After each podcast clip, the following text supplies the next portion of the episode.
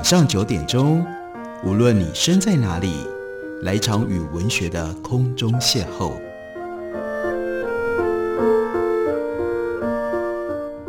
杨照谈书，邀您一同遨游文学世界，认识古今中外的经典之作。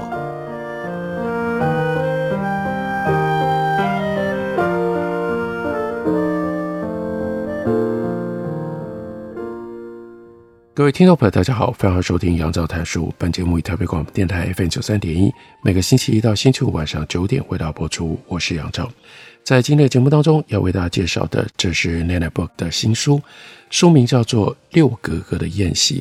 这是一本非常有趣又充满了非常丰富的历史知识的一本关于食物、关于宴席的书。两位作者呢，一位是拥有满洲镶黄旗血统，所以被友人戏称为“六格格”的金泽宜；另外一位呢，则是曾任香港立法局民选议员、香港大学医学院教授的黄振霞。他们是一对讲究吃、爱吃的夫妻。他们经常邀请朋友在家里面设宴，饮食一直是他们夫妻两个人关注的事情。他们想象着。有没有可能一本书能够让人家既了解饮食文化的多元面向，又能够分享食谱心得？所以这对黄金夫妇，他们联手合作，为所有爱吃、爱做来吃、爱从吃里面来参透历史、了解世界的朋友，献上了这一本既具有想象力，也有严谨考证，还附上食谱笔记的美食文化史。他们选择了一种很特别的写法，书名叫做《六格格的宴席》，就表示说，像是要把这些人请到金泽一、黄振霞他们家里面来吃饭。那所以呢，该怎么考虑周到的食谱？该在餐桌上摆上什么样的菜呢？如果特别的是，请些谁来吃饭呢？例如说第八章，那是讨论如果要请唐代大诗人白居易。来吃饭，那要准备什么呢？这中间就让我们知道，白居易在唐朝，他很特别的一件事情，他喜欢吃蔬菜，他喜欢吃鱼，这其实是北方人少吃的。那个时候，北方人大部分吃肉，而且大部分是羊肉。那还不止如此，白居易已经超越他的时代，懂得怎么吃竹笋。那讲到了吃竹笋，当然就让人家想到另外一位大诗人。那是苏东坡，所以也不意外。在第八章讨论完了，请白居易要吃什么呢？接下来第九章那就问：那如果请苏东坡吃什么好呢？苏东坡可以说是真的活出了“塞翁失马，焉知非福”这一句话。他考试文章写得太好，使得担任考官的欧阳修以为那个文章是自己门生所写的，所以呢，硬是把他压下来。不让他当状元，变成了榜眼。他生活在宋朝最少战争的年代，但这是一个不武斗却是文争的时代，内部党争不绝，于是就使得苏东坡仕途坎坷，一直不断的被贬，一直不断的被外放。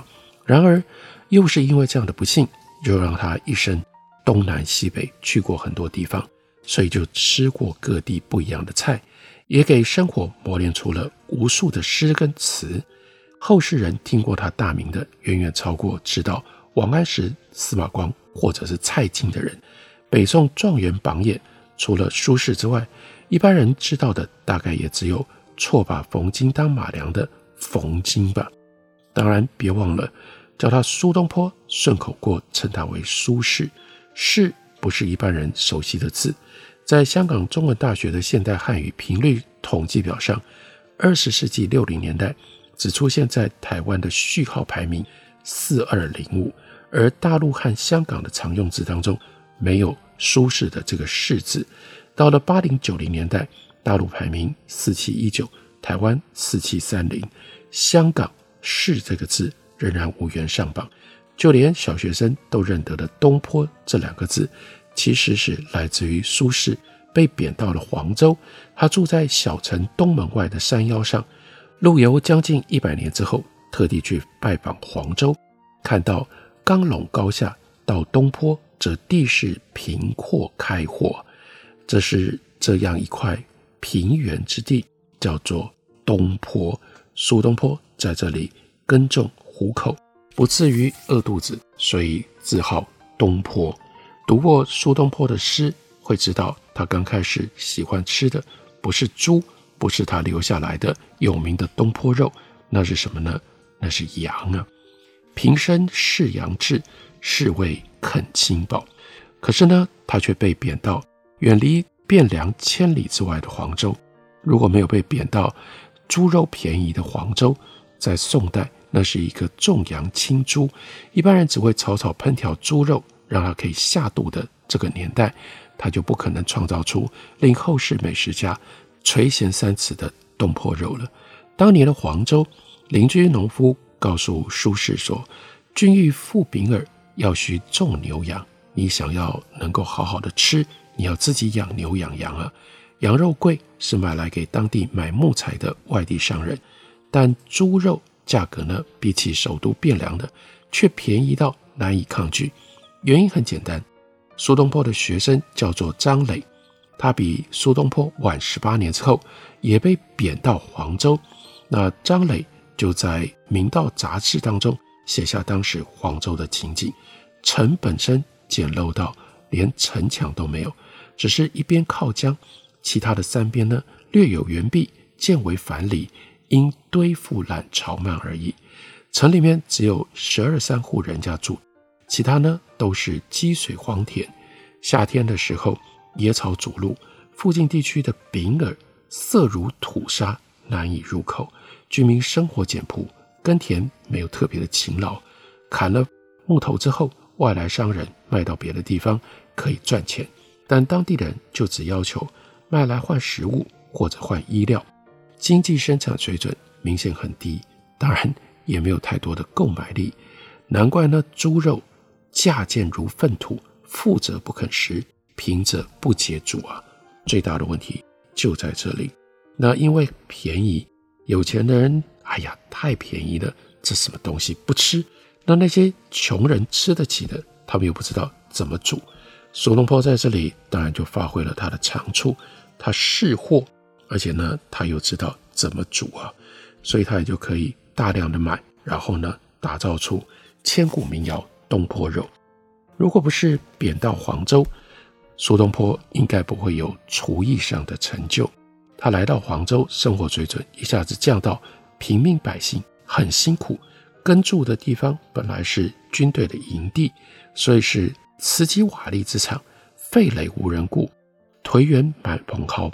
要他这样的一个文弱书生亲力亲为啊，下喜种行黷，冬园拾枣栗。夏田种稻、种枣、种栗，要做到精力殆尽。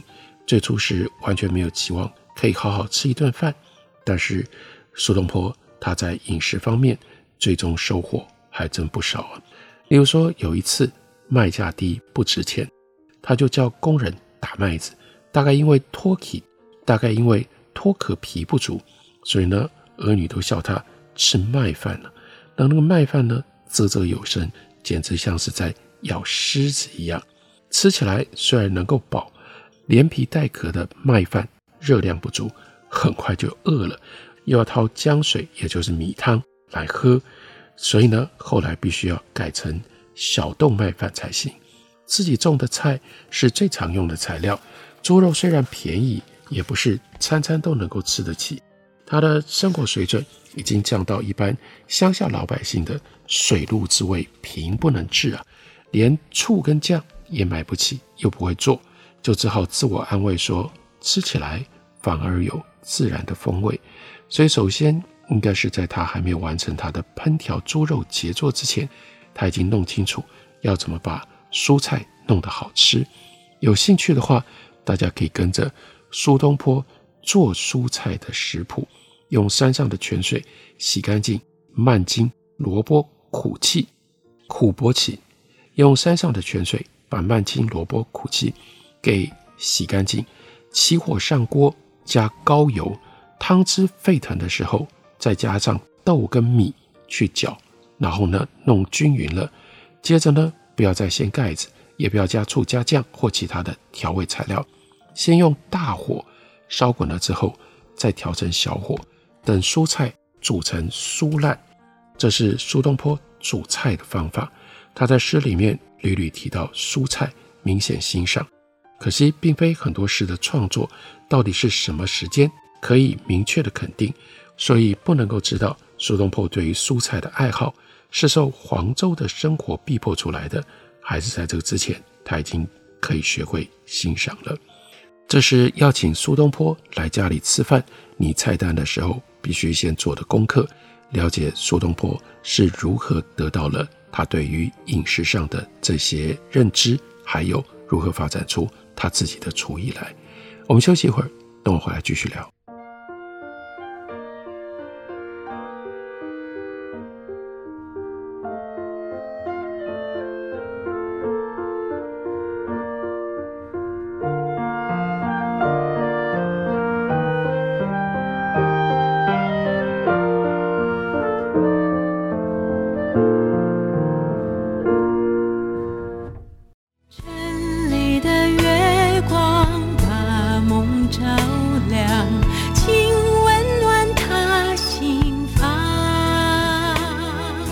大家好，我是于台烟，听见台北的声音，就在台北广播电台 FM 九三点一 AM 一一三四。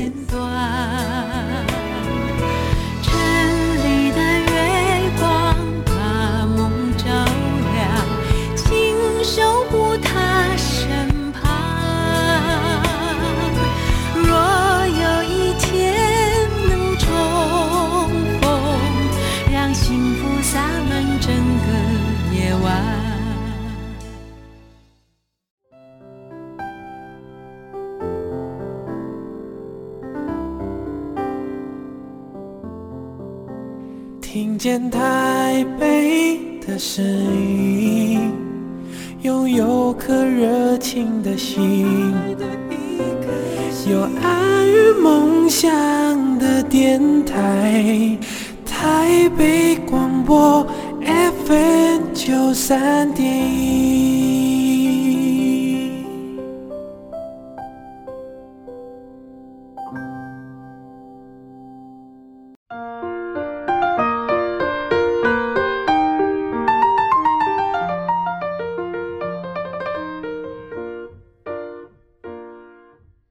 感谢您继续收听《杨照谈书》。本节目以台北广播电台 FM 九三点一，每个星期一到星期五晚上九点为大家播出到九点半。继续来为大家介绍六哥哥的宴席，其中讨论到，如果要把苏东坡邀到家里面来吃饭，要准备什么菜呢？这里面就提到了东坡先生的鱼。不过要讲如何准备鱼，做什么样的鱼料理之前，在两位作者金泽怡和黄振霞。先告诉我们了一番西方的故事。西方监狱对于死犯有一个规矩：死期到了时候，最后一餐可以点任何心爱的食物。Julie Green 就曾经画过三十七叠美国死囚最后晚餐的词画，有的要牛排，有的要炸鸡，有的要德国馄饨，有的要披萨。东坡先生呢，对鱼另有感情。宋元丰二年。西元一零七九年的时候，苏东坡被政敌诬告，说他绊上朝政，愚弄朝廷，所以被从湖州押到汴梁入狱。他跟儿子约好了，每天就送菜跟肉来，但是呢，如果判了死刑，就改送鱼来。哪知过了一个多月之后，儿子手上钱用完了，要靠朋友供应。这个朋友不知道约定，哎呀，想说。就给苏东坡来个惊喜，换个口味，就把鱼送进到监狱里了。这个后意却让苏东坡大吃一惊，这真的是大吃一惊啊！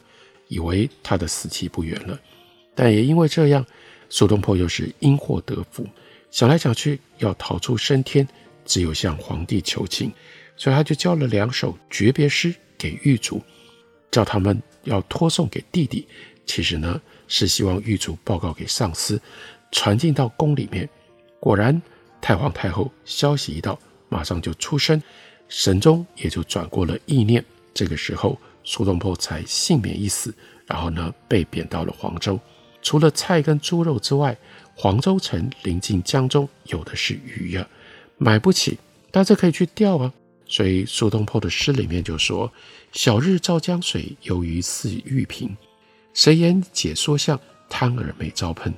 杜老当年意，临流忆梦深。吾今又悲此，烘浊泪纵横。”经常去钓鱼，但是呢，钓鱼的时候也要动感情啊，替这些喜欢吃饵，然后呢就被钓起来的鱼，一边把鱼钓起来吃了它，但另一方面又替鱼因为贪吃而丧命感觉到悲伤，这是非常有意思的多重层叠的情感。他拿到了好鱼之后，他亲自下厨烹调，还得意洋洋公开他的煮鱼法。在黄州喜欢自己煮鱼，什么样呢？那就是用鲜鲫或者是鲤鱼，用冷水、入盐跟松菜，再加上煮过的葱白，另外要生姜、萝卜跟酒调匀了之后放下来，快要熟的时候呢，放入橘皮，然后才吃。民间流传的东坡鱼就是用这样的基础做成的。另外，苏东坡也做鱼羹。根据《东坡志林》当中所说的，他的鱼羹做得很好吃啊，在黄州客人都赞美，回到汴京，客人也是大赞超然有高韵，非世俗庖人所能，不是一般的厨子做得出来的。不过他的鱼羹怎么做，并没有留下记录。在黄州待了三年之后，苏东坡被调职去汝州，那因为仍然是被贬的身份。去到了江苏常州，就因为软囊羞涩，他就滞留下来。这一停，停在常州，又给了他吃的机会。那是吃什么呢？吃河豚啊！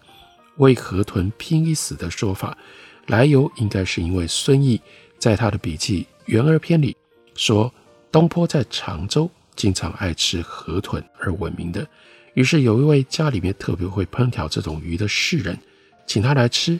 祖父跟儿女不放过这个机会，都躲在屏风后面，近距离欣赏大文豪的风采。哪知苏东坡举筷吃河豚的时候，一语不发，就只顾着吃，大家都失望。苏东坡又突然放下筷子，长叹一声，就说：“值得一死啊，值得一死啊！”就表示这个河豚真是好吃啊。几年之后，苏东坡又受了政敌的攻击。再被外放到扬州，那不过呢，他的吃运真的很好，遇上了河豚季节，那是天天都吃河豚。过了几个月，受诏调回到汴京，担任兵部尚书兼翰林四读学士。他的工作包括替皇家子弟上课。有一天，在皇子读书的资善堂，跟他的同僚讨论河豚到底味道有多美。苏东坡。一再的称赞，消得一时，消得一时啊！真不知道到底是宋代的河豚品种不一样，还是有不一样的烹调的方式。那两位作者告诉我们，他们在日本吃过好几次河豚，没有真正能够领略到东坡先生所说的那种值得一死的美味。他喜欢吃河豚，也有传说他写过烹调河豚的方法，但再有这食谱的。《物类相感志》，作者应该是别人，一说是北宋著名的高僧赞宁所写的，但是怪怪的，怎么会出家人叫人家去煮河豚？里面有很多的荤菜啊！明代的科本可能是为了要推销，所以在商业的考虑上去假托苏轼的名字，并且再加上内容。不过一定要注意啊，河豚的内脏含有比砒霜还要毒三十五倍的毒素。处理不当，吃了一定会死。除非经过严谨的训练，千万不可以操刀处理。东坡先生绝对不敢自行摸索，或者是说，东坡先生也不可能有时间去接受这种严谨的训练。在黄州之后，苏东坡调到汝州，还没去成，又调到了山东的登州，然后五天之后又召回到汴梁，他一够福星高照。就在这登州短短的五天当中，吃了美味无穷，远离海滨的汴梁绝对没有办法享受的新鲜登州鲍鱼。